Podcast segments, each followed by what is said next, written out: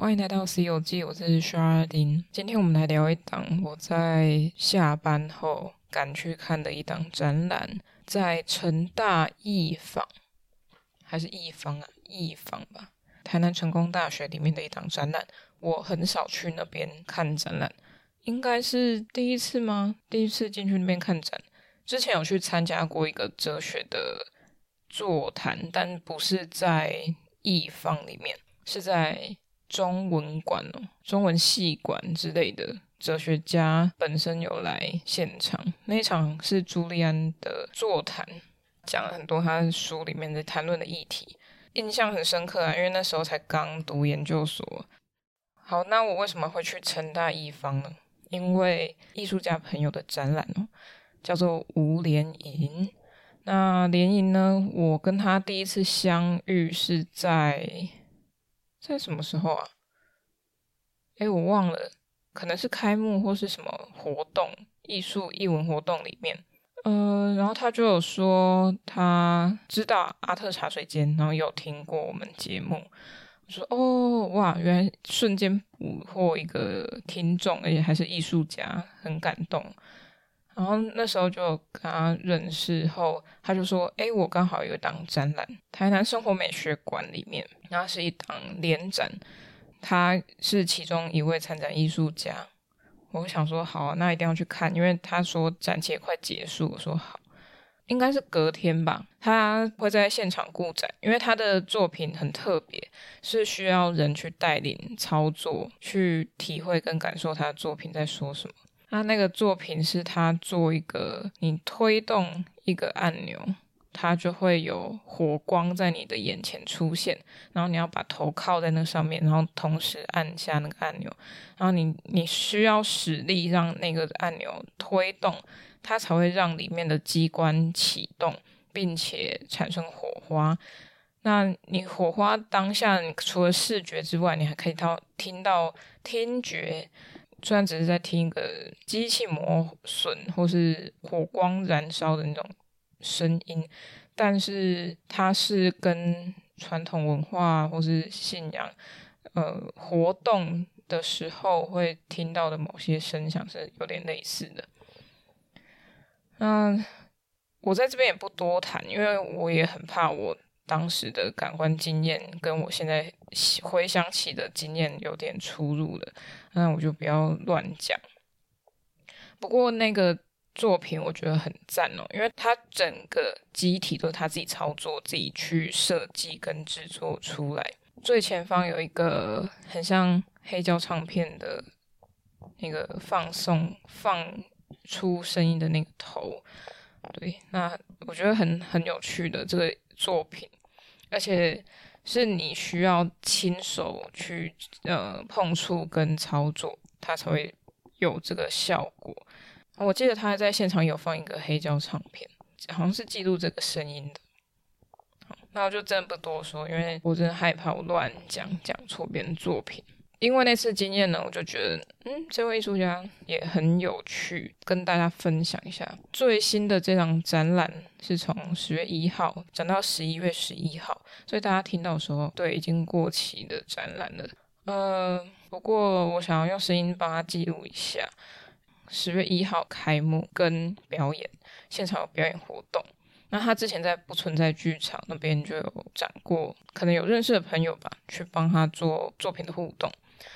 所以我其实蛮期待，在十月一号我可以去参加他的开幕，并且看到他们身体、肢体跟作品互动的表演。我很期待，但是刚好就延至到下个礼拜十月八号才开幕。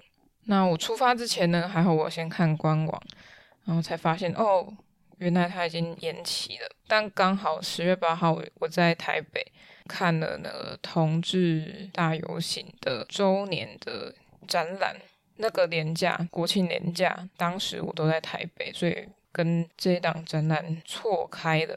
好，那这档展览名称叫做“体”，那这个“体”的字其实蛮特别的，是一个骨头的“骨”在一个本来的“本”，左骨右本，它念成“体”，体二，二是罗马数字的“二”。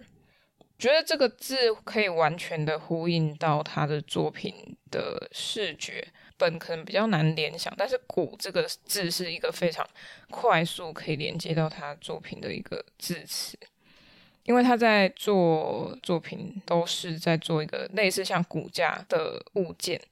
那那些骨架物件呢？其实如果大家在路上有看过，嗯，一些绕境啊，或是庆典什么的，庙会的庆典、庙宇的庆生也好，或是有什么活动。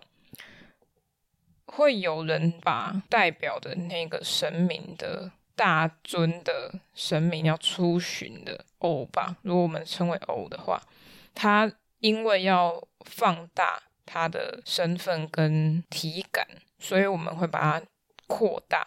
那它扩大的时候，你就必须去做骨架，那那个骨架就接近或是联营，它很接近在做骨架这个区块。那个骨架呢，它是用竹或是木头去组装起来的。那我相信，我相信全部的应该都是他自己去制作，不假他人之手哦。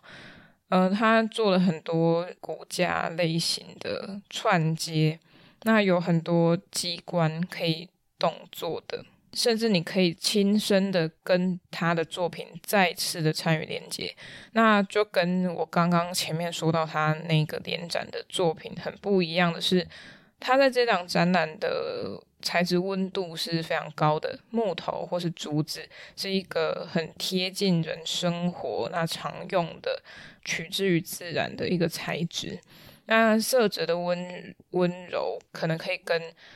前面说的展览的火光可以相匹敌，但是前面那件作品会更显得比较冰冷一点，毕竟是一个铁或铜或锡之类的呃金属材质去做的作品。那在体这一整个个展来说，它的温度跟温暖是相对更高的，还有一些麻绳类型的串接。颜色上是非常相近的，所以会觉得不会非常的冰冷哦。然后有几件作品呢，它也是有加入光的元素在里头。那加入光的话，如果你只是单纯去照明它的骨架或是它的结构，是比较薄弱的。虽然它是一个巨型的雕塑，巨型可互动性的雕塑。可是，如果单纯的去照它，那它的影子脱逸出来，产生不一样的造型变化。那它虽然有一些不同，不过它的嗯穿透性有点过于太直接。所以在现场，它有也有用类似丝袜啊，或是纱布那种，呃，透光性比较高的布料，比较纱质的，不是真的纱布，不是那种包扎伤口的那种纱布，而是偏于肤色的那种，跟它木头竹子颜色相近的。那那些纱布其实蛮有趣的，是过去在使用纱布或是纱质，好像是。透肤的或是皮肤色的裤袜，通常常见于女性在艺术作品中会使用的材料，但是它使用的方式，我认为是一个非常中性的感受，而且不会联想到一些性别相关的议题。它在这边的丝袜、裤袜类的材质呢，很精巧的去延伸出它骨架所办不到的一件事情。虽然说竹子的弹性够大，它可以凹折，但是它的延续、延展性跟弯曲程度可能还不及网袜或纱布这种布料的可塑性。那在纱质布料的展开、延展跟脱逸。拉长使用方法都会让作品再跟自己的作品做呼应呢？怎么说呢？这些纱质类的布料，它们被线性伸展的时候，它会跟骨架、它的木头或是竹子所编织出来的骨架相呼应。像是它的骨架会做成像是肺的那种形状，或是身体横膈膜的那个形状，你就直接想象成一个你穿上去，它跟你的呃身体的构造其实是蛮相近的。那也是会跟着你的身体的分布去制作这个骨架，呃，那个一条一条的竹子就会跟刚刚说的。直线性的或是线性的纱质布料有所呼应。那纱质布料它一摊开，它成为一个面积的时候，它就可以更透光。不仅是在跟那些骨架或是那些木质作品做一个更多层次的包覆之外，它也可以多更多的色泽在里头。而且它的色泽是把光透在有色的质料上面的时候，它就不会显得太过直接。尤其在进场的时候呢，的最深处有一件是完全跟纱质布料做呼应的那件作品。我看图片的话，就是网络上图片的话，其实可以找得到。开幕当天似乎是舞者表演者开幕在跟这一件作品做互动，那很可惜我没看到。不过，我还是再稍微讲述一下丝袜肤色的丝袜，它被展开拉展的这个弹性，其实是很有趣的。因为你可以把它的弹性完全的解放掉，或是完全的消失掉，只剩下一个布料的使用方式。但是可以在紧绷跟松散之间，我们看得出让作品更有。律动性、层次感，还有可能木质调或是竹片无法达到的一个效果。如果以展场的分布来看的话，一走进去的入口处就有一个非常巨型的手臂吧，但是它的手臂不是像人体的构造那样有分固定的节数，比如说手掌一节，嗯，手指三节。或是手臂一节，上手臂有一节等等的，他的手臂是连贯在一起的。那他的断点呢，都是可以动的，就是有做那种机关，很像人偶可以操作。它并不会局限于人体它的嗯构造是什么。呃，我反而认为可能还加入了一些神像或是神话性的改编，让它在整体造型上更有。一种呃无法预测跟波动的感受。如果以这件作品来说的话，不只是造型上的流动感，更在它的木头上面的纹路上强调出它的流动。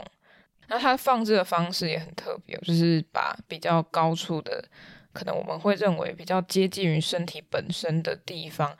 做提高的动作，把它撑起来。那他的手是放在最下层的，所以你要说这是手吗？那也不一定，有可能这里是脚。那这件作品的右侧呢，有一个沙发，单人沙发座椅，它上面有一个很大的毛发。那个毛发不是一重的，它是摊开的，有点像是旧型的烫头发的机器吗？还是现在也是用那种烫头发。呃，我过去小时候会在游泳池洗完澡，会有呃连接在天花板上的一个东西拉下来，然后它有一个像是罩式的吹风机吗？它就是一个罩子，然后你可以罩在上面，你开关它会送热气下来。那它这个毛发也有类似这样子的感觉，就是一个罩。嗯、你的人是可以坐在沙发上，然后把头伸进那个毛发当中。它不是那么简单哦，因为你进去之后，你会看到毛发里面有镜子，它是环状的镜子在那边旋转，所以你在看的时候，你会眼花缭乱，就是你看到你自己，但是你又不知道你自己是谁，因为它的影像非常的混乱。那在这个。椅子的背后呢，有一个呃，像是人骨的呃肋骨的造型摆放在这里，有点像是这一个东西在把脖子伸下来，然后毛发悬空在那边，然后它后面连接着他自己的身体。那这件作品呢，我有放在现实动态上，受到了几位朋友的关注哦。他就是说，哦，这好像进击的巨人。他说造型太像了，因为我自己是没有看过进击的巨人啊，所以我不太理解。但是我觉得那个大型的毛发很像伊夫人，超人特工队伊夫人的造型。OK，那我们往旁边展场里面走哦，那会看到左右两侧都有作品。那左边的作品呢，是一个真的是很巨型的，很像那种神像出巡的时候会有的骨架。那那个骨架，我觉得我们不单纯是看骨架本身，不是一个我们在打基底的感觉，而是我们可以把它更拉伸到它是一件作品。甚至我们在观看出巡的神像的那种偶装的时候，我们也可以认为它是一件作品，因为它是一个重要的连接性嘛。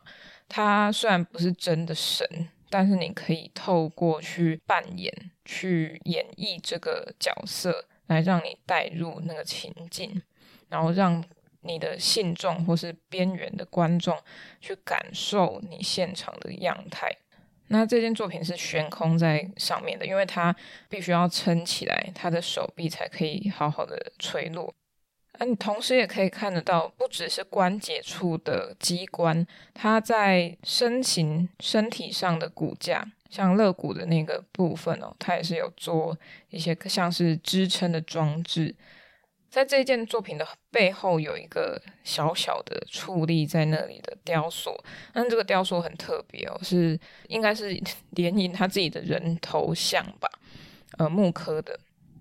那它上面头顶上有戳一个很像赶苍蝇那种红红的东西，只是它把它置换成黑色的，就有点像两个双马尾，呃，双马尾在上面一直绕来绕去。它是机关啊，插电它会一直旋转。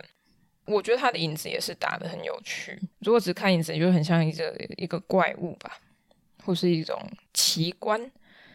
对，那其实还有其他的，也是用绳索所做的骨架。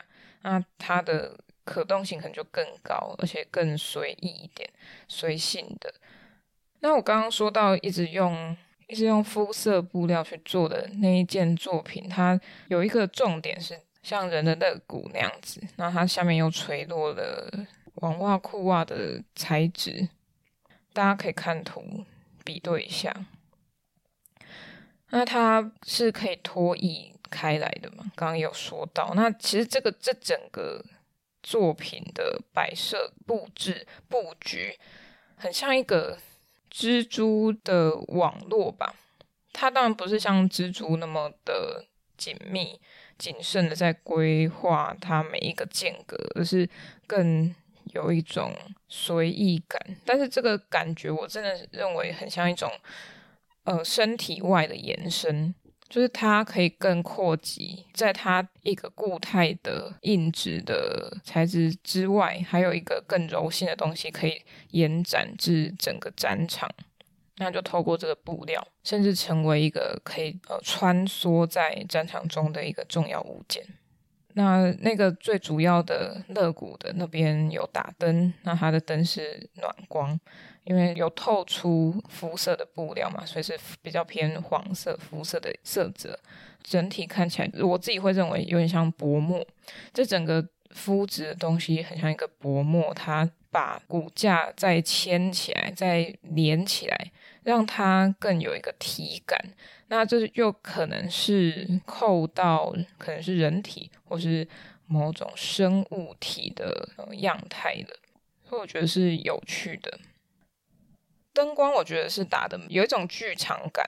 有一种好像你在场，你就会成为主角之一。那你只要穿梭在其中，你就可以成为作品的一环。那你去操作的话，你就直接成为作品。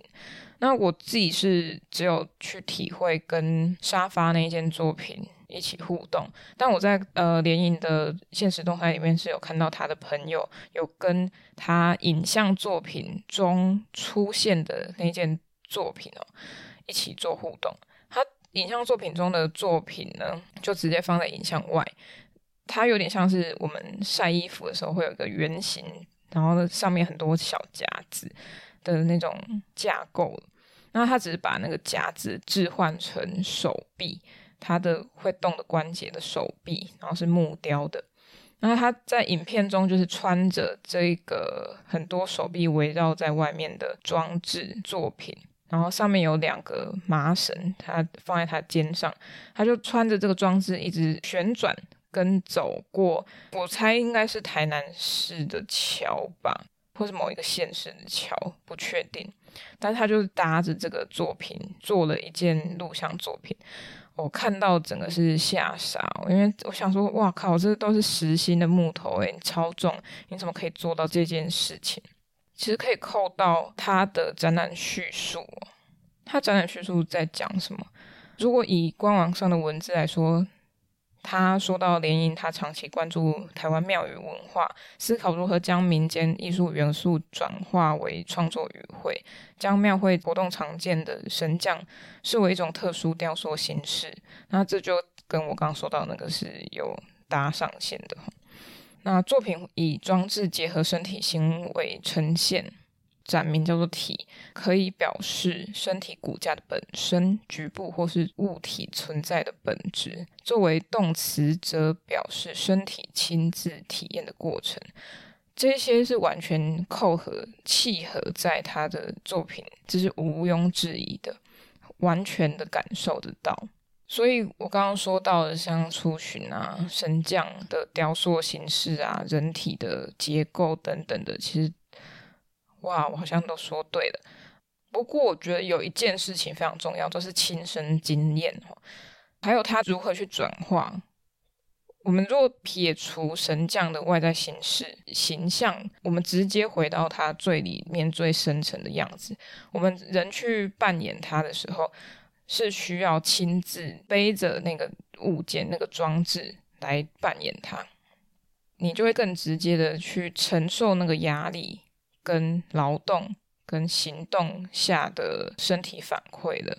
论述里面有说过，透过实际进入躯壳内的动作，使观看呈现特殊的人中人哦。那人中人除了刚刚说到那个旋转的镜像之外呢，其实你在进入它的竹子啊、木头的呃装置。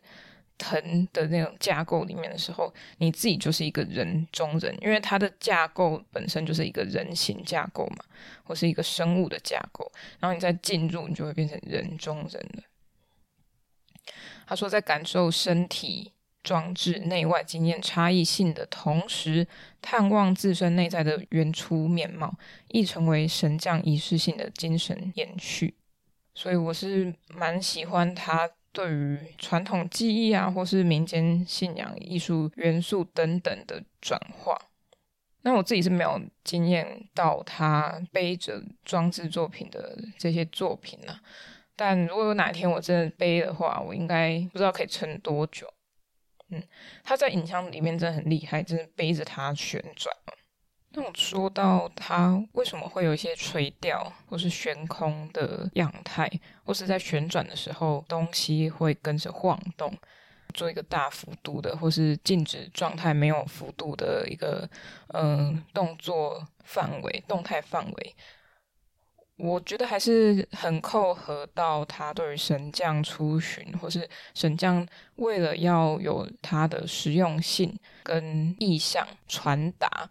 所以它的东西都会有一个悬空，或是可以呃甩动的时候的一种看似轻巧的连续动作的感觉。以观察面来说，不需要亲身经历过背着作品或是背着像神将的偶装这样出去的时候，我们可以用视觉去观测看到的最直接的现象跟记忆点。如果有人看过庙会活动的话，他们出巡的时候，他们套上那个装扮的时候，走路的时候，他手是会自己晃动的，就是不需要再做特别的什么机关装置，因为你只要晃动，它就会跟着摆动，就是像我们走路一样的自然。那它的这个装置就是为了要让它在甩动的时候不是僵直的，它就会去模拟说，嗯，可能人体的构造怎么走。那如果你是亲身经历过，你去背着神将的装扮的时候，那个沉重的感觉，可能不一定是在骨架本身，而是他最后套上的那一层的服装，或是头饰等等的，让它更加重它的重量。所以在真的去跟他跟联营的作品。互动的时候，直接穿戴他的作品在身上的时候，那个沉重感是完全的，可以在联想到或是直接的进入到扮演神将的状态下。这有点像是我在阿特那边找了绝对空间来合作的一档展览访谈，是访谈黄志伟老师的。他在画作里面有提到一个晃动感，那个晃动感其实是来自于他在亲身经历过。要去抬轿子，那个暂停轿子行走之后，要在起身往前迈进的那一个瞬间，我们需要去晃动一下，嗯、去提醒一下神明说：“哦，我们现在要开始行走了。”那提醒神明不要被吓到，或是呃提醒他有这个动作，我们要继续往下。这是必须呃，可能要参与过，或是知道。它背后原因是什么？呃，让我们可以更直接的进入到艺术家要讲什么。但是艺术家这样的转换方式，他用一个看起来很轻巧、很简约或是转译过的形象，让大家可以认识到这个现象。我觉得是很聪明的，也是很厉害的。不管是志伟老师还是联姻，都是。呃，最后再说一个好了。我在看他作品的时候，其实。立刻想到我另外一个朋友，叫做吴奇珍。然后他的作品其实是陶艺作品。他的陶艺作品虽然体积没有像联营他的作品这么巨大，或是放大到庞大，不过有一个特殊性是，呃，尤其是奇珍在早期的时候做了一些也是可动机关的陶瓷作品。那一批我非常喜欢，尤其是有一个在划船的。那一件我很喜欢，黑色的。他们都是在做机关。那奇珍他是用陶瓷，这个碰到会有声响。其实他们两位东西碰到都会有声响，但陶瓷是会锵锵锵，会比较有一个清脆，或是知道说它的材质是比较易碎的听觉。至于联营的话，它的是木头藤或是竹，它的脆弱感就会因为它的声音厚度而不同，所以在这上面，不管是听觉还是看的时候，看到他们对于机关啊、关节处可活动的那种呃呈现，其实我都是有直接把他们两个联想在一起的。虽然他们在描述跟解决或是提出的问题，或是提出的一种想法是不太一样的方向，但是我直接联想到就是他们两位可以互相的连接，大概是这个样子。如果大家有兴趣的话，就是来看一下我在展场做的一些记录照片。那如果你想要更了解他在说什么，或者是你想直接提问的话，那就欢迎去找他的 IG，我应该会放在文章里面哦。嗯，是蛮有趣的一个朋友。那也希望他未来有更多的展演活动跟发表，那我再去说给大家听。好，那今天的《西游记》就到这边。喜欢《西游记》的话，可以到脸书、IG 搜寻《西游记》，C 是大写的 C，请认明 logo 是绿色微笑的毛毛虫，那就是我。那想听最新一集的《西游记》的话，可以到 First Story、KKBox、Spotify、Apple Podcasts、Google Podcasts 等各大平台免费收听。想与我互动、私讯联络、聊天，都可以到 IG 上找我。那也欢迎各大单位合作邀约，信箱在下方资讯栏中。那我们下一集《C 游记》再见，拜拜。